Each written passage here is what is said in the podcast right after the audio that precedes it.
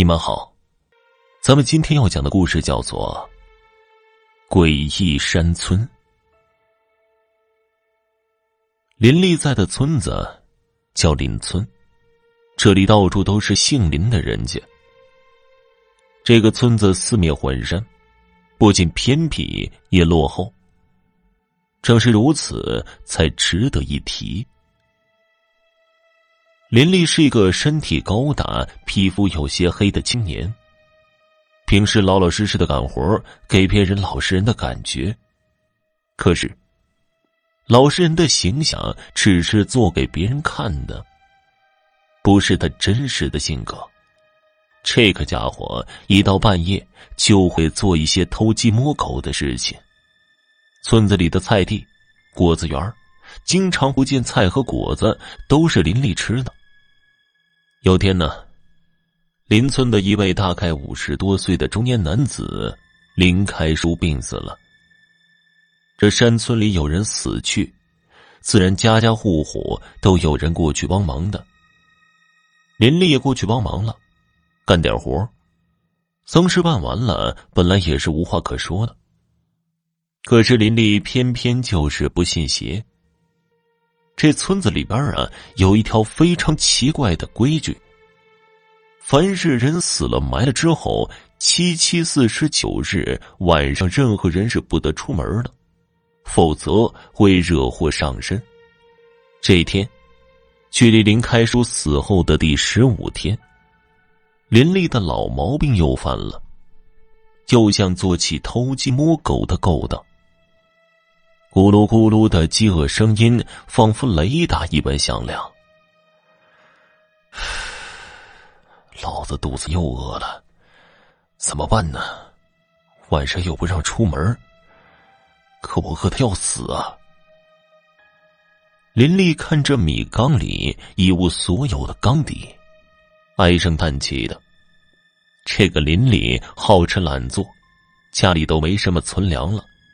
不是容易干的活他从来都不会接，不愿意累死累活的，总是要花完身上的钱之后才肯去赚钱。晚上，月黑风高，天空都是乌云密布，隐隐约约像是要下雨的样子。听老人说，晚上很邪。不过，我林立都是青年人了，自己当家做主。还怕什么鬼怪呀？再不有东西下肚子，说不定明天晚上我就成了死鬼了。林立从窗口向外看着，左思右想。没办法不想啊，他从小到大都生活在村子里，听老人说了不知道多少邪气的事情，过去听着是没有什么感觉。可现在自己要打破一直以来的规矩，冒险出门，心里没有不安才怪呢。可在屋子里面走来走去了好久，还是决定了去找东西吃。妈的！我拿一根棍子，有什么东西要害我，就打死他算了。吃东西的思想占据了上风。他拿着一根木棍，开着手电筒就出门了。此时的风很大，夜里黑漆漆的，仿佛是地狱一般。林立记得村里有一片香蕉树，暂时来说，上面有不少熟了的香蕉，摘一些回去的话，能够填饱肚子了。一路过去，林立很快就来到了那一片香蕉树的面前。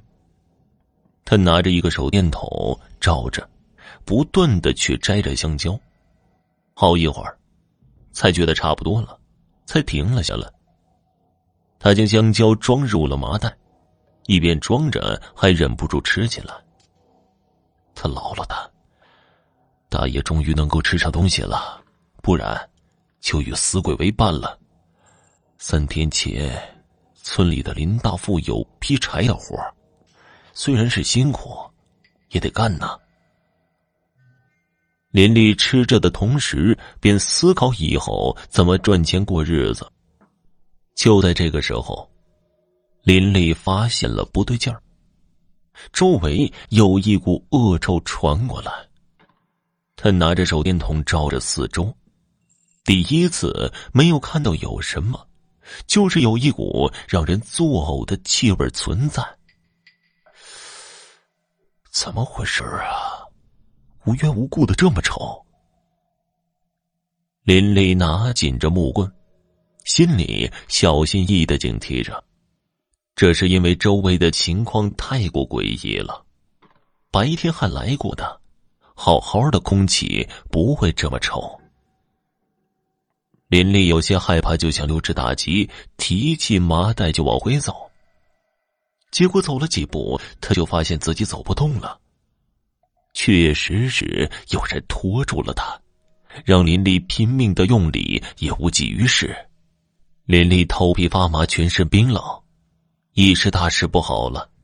现在鼻子闻到的是一股极度恶臭，要不是因为过于恐惧，林丽早已经要呕吐起来。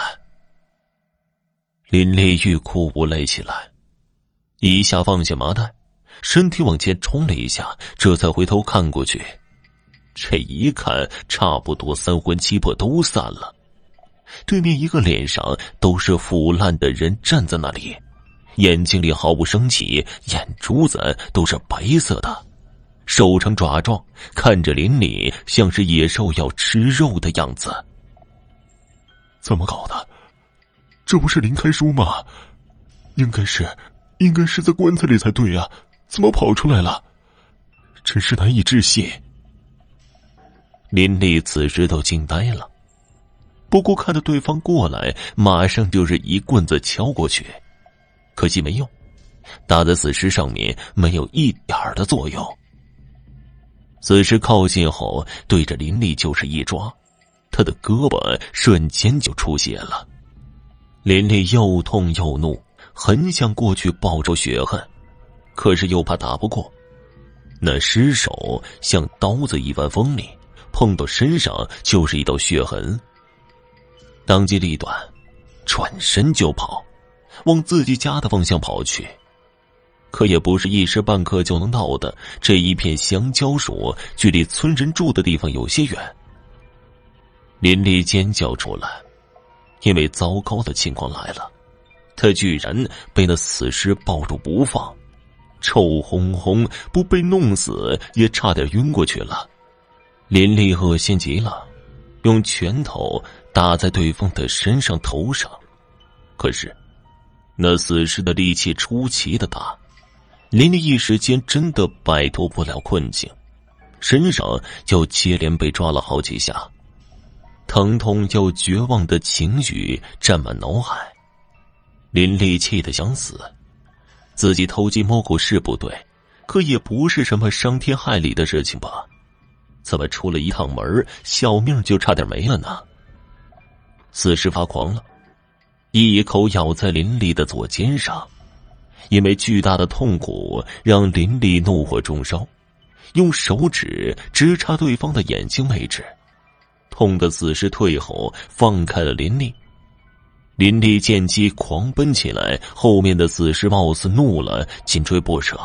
这一路上，林丽被抓了好多下，要不是命大，早已经死了。可因为不想死，居然一直用意志坚持下来。也不知道怎么的，那死尸在距离住人的房子前就停了下来，不再追了，只是看了一下，转身离开了。林丽经历了这一次险些死去的经历。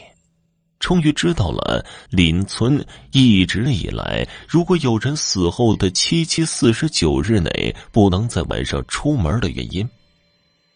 原来呀，林村是被一个诅咒了的村子，凡是死人之后，在晚上就会发生尸变，离开棺材，如果看到人就会扑上来。好了，这个故事就讲完了。感谢收听。